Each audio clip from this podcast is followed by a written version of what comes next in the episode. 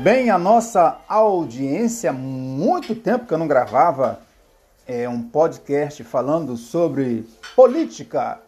E nada melhor do que voltarmos às nossas, os nossos podcasts de política no Dia Internacional da Democracia, tendo ao fundo o hino nacional brasileiro.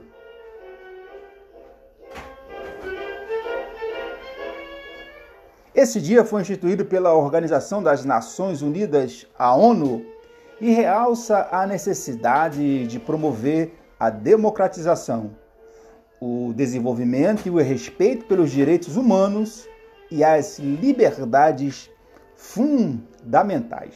Segundo a ONU, a definição da democracia é, abro aspas, um valor universal baseado na vontade expressa livremente pelo povo, grifo para a palavra povo, grifo do autor, é, e de determinar seu próprio sistema político, econômico, social e cultural, bem como o seu próprio sistema e bem como a sua plena participação em todos os aspectos da vida. No Brasil, a Constituição Federal de 1988 é considerada a guardiã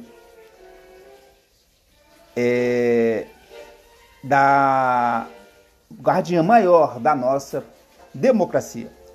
Segundo a Wikipédia, crédito aí para a Wikipédia, o termo democracia aparece pela primeira vez no antigo pensamento político e filosófico grego, na cidade-estado de Atenas, durante a Antiguidade Clássica.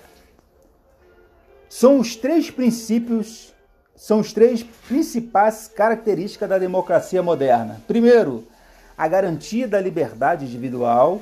Segundo, a liberdade de opinião, grifa aí para opinião e a liberdade de expressão, grifa aí para a expressão.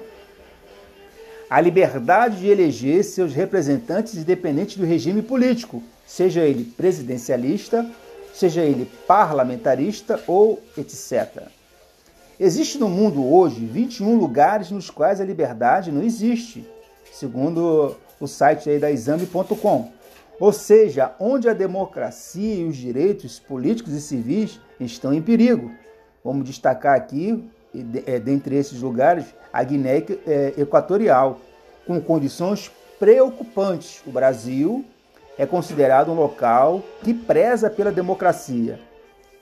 Majoritariamente, é, é, majoritariamente é, em destaque né, está aí a Europa, países da Europa, além dos Estados Unidos e o Canadá.